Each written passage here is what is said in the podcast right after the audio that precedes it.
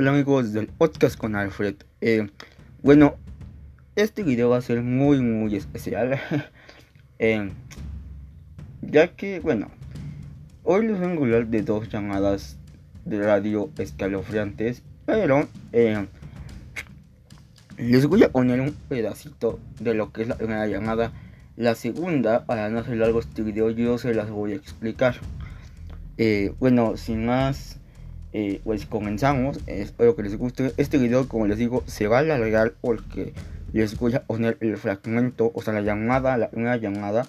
Eh, se las voy a, poner porque es más inquietante. La otra sí es inquietante, pero más que nada es como que conversión al principio. Y el olor, o a lo mejor les pongo el final de la llamada, de la segunda llamada, pero eso ya lo estaré viendo sobre la marcha del video. Eh, eh, bueno, les voy a poner en contexto. Un joven llama a un programa que se llama Aurora la Medianoche diciendo que ya lleva años yendo con su novia, como la conoció, y que han estado pasando cosas, bueno, en, en su casa. Entonces, pues a continuación vamos a escuchar al joven que lo va a explicar mejor que yo. Pero eh, el contenido de esta llamada es inquietante. Eh, y pues bueno, sin más ni más, vamos a escuchar este aterrador relato. Gracias por llamar a sus órdenes. Mira, el motivo de mi, de mi llamado es porque necesito que me ayudes. Ya no puedo ya más con esto. Mira, tengo cerca de tres años viviendo con mi novia, el cual pues yo la conocí de, una, de por medio de su mascota. Eh, a la fecha nos han empezado a pasar cosas muy feas de en la casa al grado de que yo puedo interpretar que mi novia ha llegado a tener posesiones. El día de ayer mm, yo, yo di por primera vez con tu programa en la noche porque no podíamos dormir. yo me desperté de eso de las 12 de la noche, ya que ella empezó a hablar en una voz muy fea. Muy, pero muy fea, Muy ronca. Parecía que tenía 20 personas dentro. O sea, una, una voz me levantó. Tengo una perra Rottweiler, la perra cuando empezó a hablar pegó la carrera, se metió abajo de la mesa. Este, empezó a oler azufre, un olor no desagradable, o sea, insoportable. Ahorita te pude llamar porque ella se fue a dormir. Pero ayer yo te quería llamar y no, no, no entraba la llamada. ¿Por qué? No lo sé.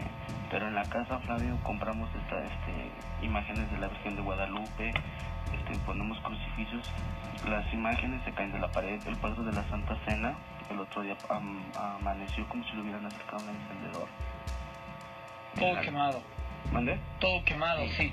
Y, o sea, nuestra economía está pésima, Flavio, pésima, o sea, no, sabe, no sé qué es lo que le está pasando a ella, yo ya he querido hablar, hemos peleamos mucho, se pone muy, muy agresiva, ya no sé qué hacer, tengo mucho miedo, Flavio, no, no, o sea, visto, he visto cosas que yo nunca imaginé mi vida ver con ella de ver Flavio que los ojos se le vayan en blanco totalmente. Creyendo yo creyendo que está jugando conmigo y no. El otro día yo bueno yo soy una persona muy alta. Este, el otro día me aventó con una facilidad que no tienes idea. O sea me lastimó se comporta muy agresivo. Le regalé una Biblia este día en la noche la Biblia la rompió prendo veladoras, las veladoras en cuestión de minutos, Flavio, las, o sea, explotan o ya no prenden. Los sirios benditos desaparecen, o sea, ya no sé qué hacer. Y la he querido llevar con el padre Zabalza, con varias personas, ya no quieren venir. No quieren venir, no hay disposición de su parte. ¿El padre ya, ya hablaste al padre? Ya lo fui a ver, Flavio. Ajá. Y no quiso venir. Porque me dijo que primero tenía que hacer un estudio psicológico y no sé qué tantas cosas me dijo. Yo le expliqué, le expliqué totalmente lo que ha pasado. El otro día estábamos viendo una película y ahí en la noche. Estamos viendo una película pues de risa y las sillas empezaron a mover de una manera muy brusca, se empezaron a aventarse la pared. En la noche yo llego a escuchar que alguien me está hablando en el oído en una lengua que no, entiendo. Sea, ella empezó a cambiar su carácter totalmente, siempre está fría y, o sea, y por más que se bañe, parece que se, se, se arrastrara, se embarrara carne podrida en la piel. Huele muy, muy feo. digo, yo ahorita te estoy hablando porque ahorita está dormida, pero no, o sea, si se de, a mí me da miedo que se despierte y yo ya no sé qué hacer. De la nada, o sea, tengo que pelear. Se torna muy, muy agresiva. Me ha golpeado, ya no, o el perro, Flavio, le tiene un pavor inmenso. Ya no sé qué hacer. Para decir, para nomás para que te des una idea, hace, hace 10, 15 días, este, me, le dije, ¿sabes qué? Voy, quiero hablar contigo. Le regalé un, a mí mi mamá me regaló un, un, un rosario que ella le regalaron hace muchos años, este, bendecido por el Papa Juan Pablo II. Sí. Yo se lo regalé. No le hagas, o sea, se lo puso como si nada. De rato trae una llaga marcada. Decía que sentía que algo muy pesado. Muy, pero muy pesado. Dices que siento que estoy cargando a alguien en los hombros. Se le hizo una ampolla con la forma de la cruz. Todo el cuello se le marcó por el rosario. Ese día en la noche se empezó a tornar muy agresiva. Le dije, le dije, te echo fuera el nombre de Jesús. Eso fue lo, que, lo único que dije. En cuestión de minutos empezó a caminar Flavio sin tocar el suelo. No, no supe qué hacer, lo único que hice fue agarrarme, salí y le hablé a su mamá. A su mamá también la ha golpeado, o sea, ya no sabemos qué hacer, Flavio. Ya. Ok, ¿tienes pluma y papel?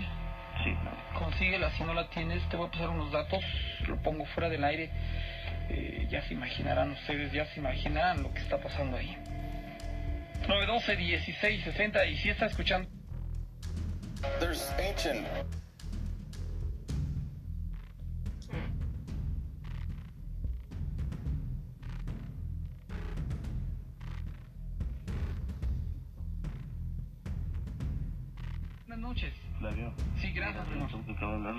contigo. ¿Qué pasó? Mira, Flavio, ya está empezando otra vez a dar la teta mucha. Eh, antes de continuar, perdón mis amigos, es que es un comercial, pero ya aquí está de nuevo la llamada. ¿Qué está haciendo? Mira, te lo, mira, me voy a acercar poquito a, la recam- a, a, a, a su cama para que escuche todo lo que está diciendo. Escucha.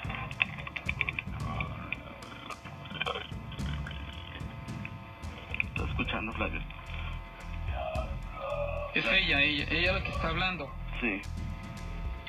¿Quieres intentar algo? ¿Qué? ¿Una oración? A ver. Te, te advierto, no, no me digas a ver, o sea, necesito que, que tengas la convicción de hacerla, porque si la empezamos a hacer, eh, no nos detenemos, De acuerdo. ¿sí? Sí. Este, ¿Quién está contigo, oye? Estoy solo. Está aquí el perro a mi lado, de Pero- tengo que a, mi lado a la fuerza. Nada más. Nada más, estoy solo, no está su mamá. Estoy totalmente solo. Está ella dormida. Está aquí el perro y estoy yo sentado al lado de la cama de ella. ¿Por qué no, no hay, no está la mamá, oye? ¿Mandé? ¿No está Que su mamá? tuve un compromiso, Flavio.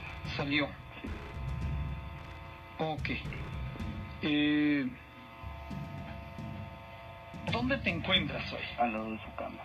No, no, me refiero en... eh, ¿En qué domicilio estás? A los edificios del INEGI.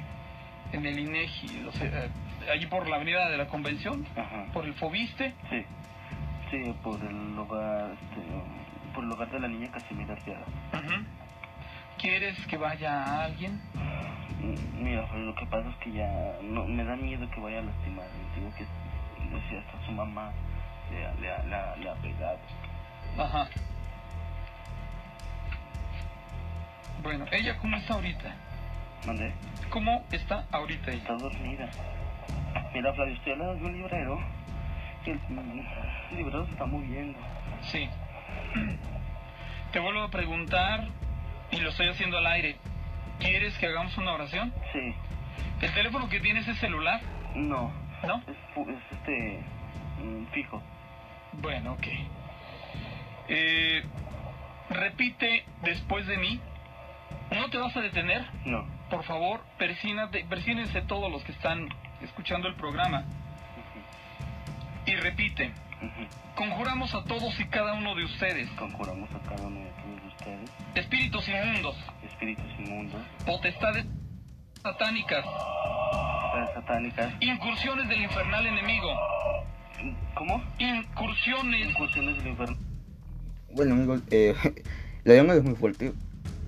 Pero para no ser, como digo, para no largo este podcast, Eh, pues bueno, escuchamos, bueno, escuchamos un poquito gran, bueno, gran parte de lo que es la llamada, ya lo demás, pues no sé todo porque no sabemos eh, cómo vaya a reaccionar, si nos vamos a tener, eh, eh, si nos van a claro, bueno, por las cosas de copyright no sabemos si van a dejar que este podcast se, se aunque parece ser que no, no hay ningún problema, pero, bueno, ustedes escuchan la llamada, todo lo que este joven experimenta, el miedo con el que habla, con el que le llama al locutor, eh, y es que no es para menos. Yo cuando escuché esta llamada la primera vez, eh, como que yo dije, bueno, o sea, muchas veces ya se comprobó que muchas veces también las llamadas pueden ser fraudes, pero algo que tiene esta llamada es de que,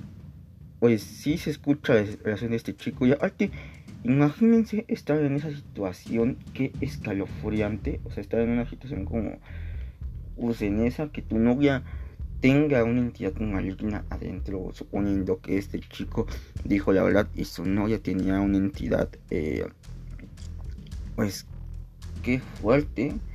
Alte, el momento en el que él dice que no, que ya tiene miedo de, tenerla cerca, y yo creo que lo que hace llamada aterradora es cuando esta chica comienza a despertar, pero no despierta a la chica, sino despierta la entidad maligna. Eh, yo creo que esto hace, hace inquietante la llamada porque podemos ver, te lo puedes imaginar, yo bueno, aquí este video eh, tiene imágenes, tiene imágenes este como para, como para más o menos hacerte ver lo que está viendo el chavo, obviamente son imágenes, ¿no? Pero cuando él dice que tiene, incluso huele mal, que huele a carne podrida, se dice que un signo de posición es que la víctima huela a carne podrida que a este lugar donde está. Y pues este chico dice que su novia parece que se bañara con carne podrida porque huele mucho a eso y que habla en lengua en una lengua extraña y es realmente cierto ustedes escucharon eh, la llamada escucharon cómo empezó a hablar la chica. No es una lengua que yo, o sea, que no que conozcamos, o sea, no es como que digamos, ah, es esta lengua. No, es una lengua pues, extraña. Eh, suena mal, o sea, suena feo. Quién sabe qué tanto habrá dicho esta joven en esta lengua. Pero, pues no, no es normal. Y nos dice algo que este chavo nos cuenta que, pues que su novia, eh, lo aventó y que este chavo es grande, bueno, es alto y pues es fuerte, ¿no? Eh, pero que esta chava lo aventó como si fuera, pues, perdón por la expresión, un muñeco de trapo, ¿no? Con un peluche. Eh, y pues aquí también nos dicen, también todos sabemos si hemos visto films de este tipo, que los, estos, estas personas que son entidades, eh, pues suelen tener fuerza, mucha fuerza. También suelen saber muchas cosas, pero pues son causas de, de, pues, de este mal, ¿no? Del mal. Eh, otra cosa es que esta llamada se me figura mucho al caso Clarita, que también ya hablé en un episodio anterior. Eh, este caso nunca se supo si, pues, si se cerró, si investigaron más, nunca se supo. Eh, cuando están haciendo la oración, este, el chavo dice que su novia le empieza a golpear y ahí se corta la llamada. Entonces, pues no sabemos si este chavo tuvo ayuda, si lo ayudaron. Eh, no se sabe, pero qué miedo vivir con una persona con, pues, con una entidad dentro de ella, ¿no? Porque podemos escuchar en la llamada el terror que experimenta el chavo y podemos imaginarlos lo, lo que es estar en ese lugar, estar en estar ahí donde está esa... Pues ese mal, ¿no? Ese mal. Entonces, eh, pues espero que este chavo haya, recibido ayuda. Eh, como les digo, no sé si la llamada es meramente real o no sé, pero yo creo que sí, que sí, sí que sí es real. Entonces, si es real, esperemos que, que este chico eh, haya podido recibir ayuda. Ahora vamos con una ya, con otra llamada, con la segunda llamada. Eh, les voy a poner igual tantito de esta llamada, pero eh, no sé si podemos llegar al final. Ya veré sobre la marcha. Yo creo que sí. Eh, pero bueno, sí, vamos a escuchar esta segunda llamada. Vamos a escuchar esta segunda llamada. Y pues ya después igual les explicaré mi punto de vista de esta llamada. Ok. Eh, pues continuemos.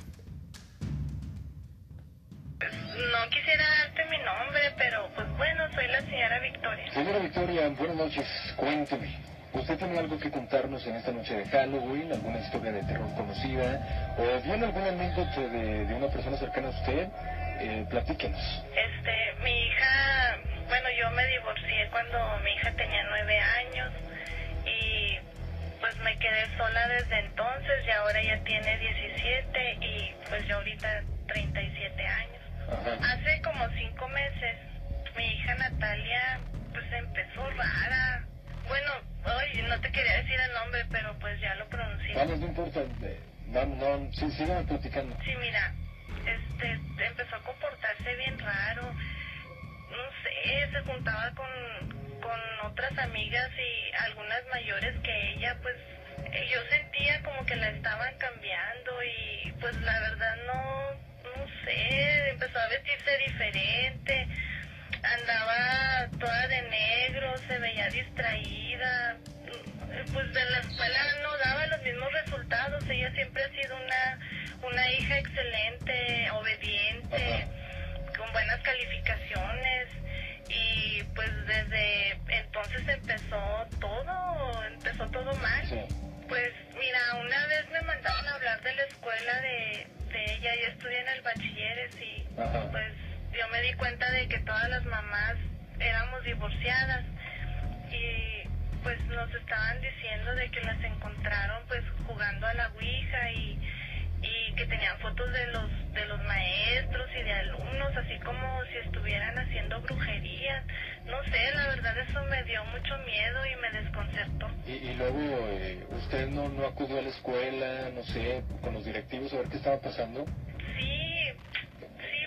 Pero pues es, todas las mamás ahí estábamos reunidas y comentábamos de lo que había pasado. No nos explicábamos qué, qué era. Lo que sí nos dimos cuenta era de que una de las mamás, la que, la que creemos que, pues, que las indució en esto, eh, no había ido, no había asistido. Entonces, pues, como fue fuerte la, la falta que ellas cometieron, pues la suspendieron y ahorita está sin ir a la escuela y me trata súper mal, me grita, hasta parece como si alguien estuviera dentro de ella, se comporta de una manera muy extraña, la verdad estoy bien, bien preocupada. Sí, mm, ya no sé, no sé qué hacer con mi hija. El otro día encontré en su cuarto, abrí el closet para pues para arreglarle, porque ya ni de eso se ocupa, no se asea, no limpia, no hace nada. Abrí el closet y encontré una foto de su papá rodeado de velas negras. Y en eso ella entró y me amenazó, me gritó horrible, me dijo muchas cosas, groserías, me amenazó con el cuchillo, me dijo que yo había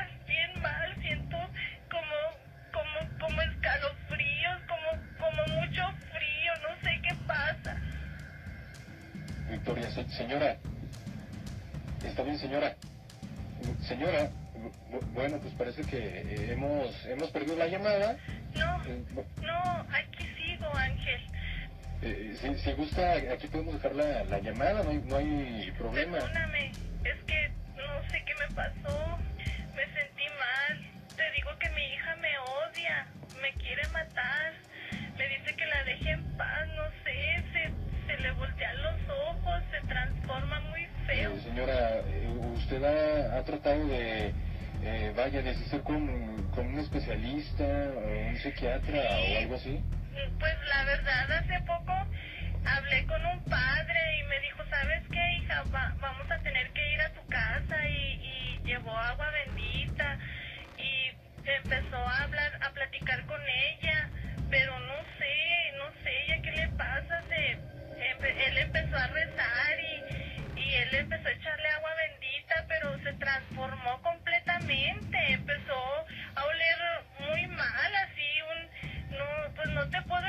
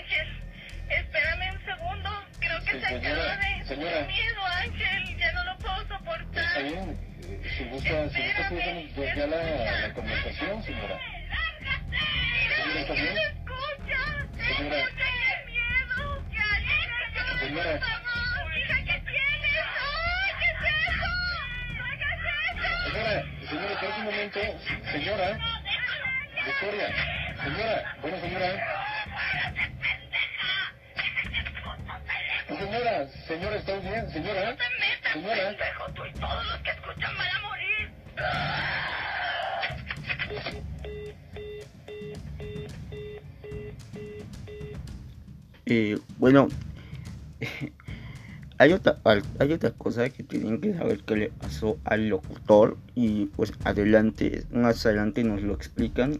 Vamos a escuchar qué le pasó y ya después analizamos esta, esta llamada. Después de ese día el joven locutor de nombre Ángel Ordóñez transformó su personalidad de manera impresionante, que cambiaba de humor de un momento a otro y se tornaba violento e impredecible. Dos años después de este evento llegó a tal grado el trastorno de su personalidad que asesinó a golpes a su novia porque planeaba abandonarlo. Se dice que mientras la golpeaba la violaba con salvajismo, hasta que al final la mató estrangulándola. Los peritos comentan que el asesino siguió violando a la chica después de muerta, practicando la necrofilia. Después del asesinato intentó suicidarse con pastillas, pero no lo consiguió. Fue atrapado en la escena del crimen y condenado a 30 años. Información extraoficial de custodios y presidiarios del penal de Chihuahua comentan que el joven es un vegetal que tiene la mirada perdida y parece un cadáver viviente con la mirada en el vacío. Tal vez la llamada de esa noche de Halloween no tuvo nada que ver con sus actos posteriores y presentaba desórdenes mentales desde antes, pero es una coincidencia escalofriante que después de esa llamada, donde un ser sobrenatural lo amenaza de muerte a él y a su gente cercana, haya tenido su historia este trágico desenlace. Gracias por acompañarnos.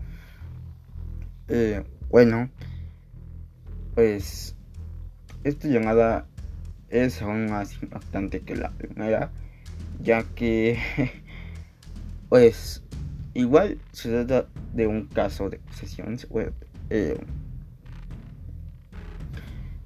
lo fuerte de esta llamada es lo del final también que es escuchar como la hija está hablando y de repente se puede escuchar la voz de un hombre a lo lejos. Eh, eso es bastante escalofriante porque primero como que se escucha como que un gruñido como que ah, o algo así y después empieza a escuchar la voz de este esta entidad porque no es un hombre no lo voy a llamar un hombre no es un hombre eh, pero se escucha esto y bueno aquí la, la llamada se descontrola porque supongo que la mamá empezó a forcejear con la chica Y pues bueno, después podemos escuchar cómo pues amenazan al locutor y a la gente. Entonces, eh, lo aterrador de esta historia, lo que une las series a hacer es lo que le pasa al locutor. O sea, muchos dicen que a lo mejor no tiene nada que ver sus acciones con lo que pasó en esta llamada. Yo creo que sí tiene, tiene que ver, porque muchas veces se dice que gente que está en este medio, que es ese tipo de trabajos, o sea, que hablan como de este tipo de cosas que han tenido un feo desenlace y tal vez es cierto, por ejemplo, no sé si han escuchado la teoría de que dicen que a Juan Ramón Sainz lo mató el caso Josué. el eh, caso Josué es un fue el caso de un chico que se hizo muy famoso que él cuenta que hizo un acto con el diablo. Bueno, entonces eh, Juan Ramón estuvo lo tomó la llamada, pero eh, este chico igual colgó, se perdió la llamada. Eh, y pues ya no más de este caso, del caso Josué. Ya hasta tiempo después, eh, este chico volvió a buscar a Juan Ramón Sáenz.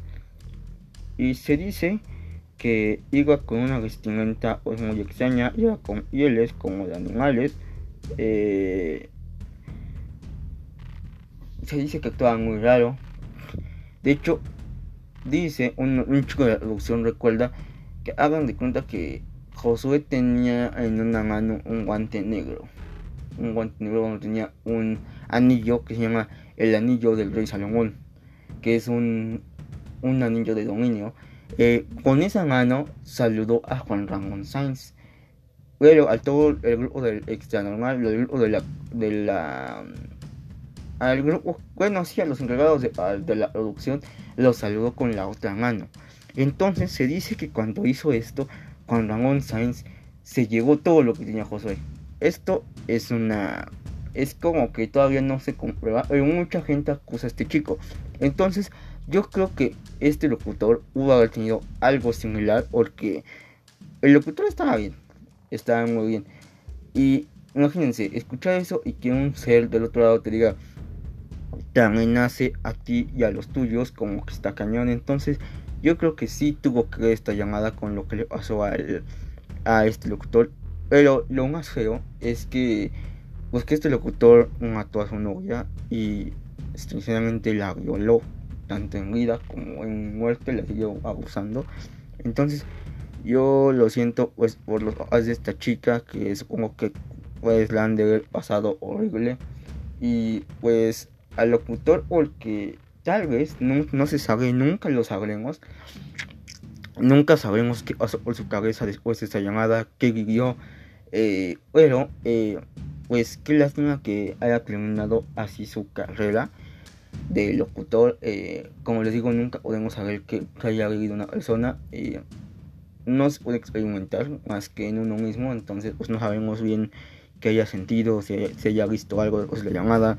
No sabemos por qué ni qué lo hizo hacer lo que hizo. Pero pues es un caso que sigue sin resolver, que también no, como les digo, nunca vamos a saber qué realmente pasó, si estaba bajo influencias malignas o algo así.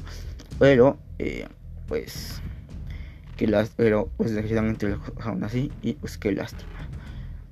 Pues esto es todo amigos por el capítulo de hoy. Gracias por escuchar el podcast con Alfa.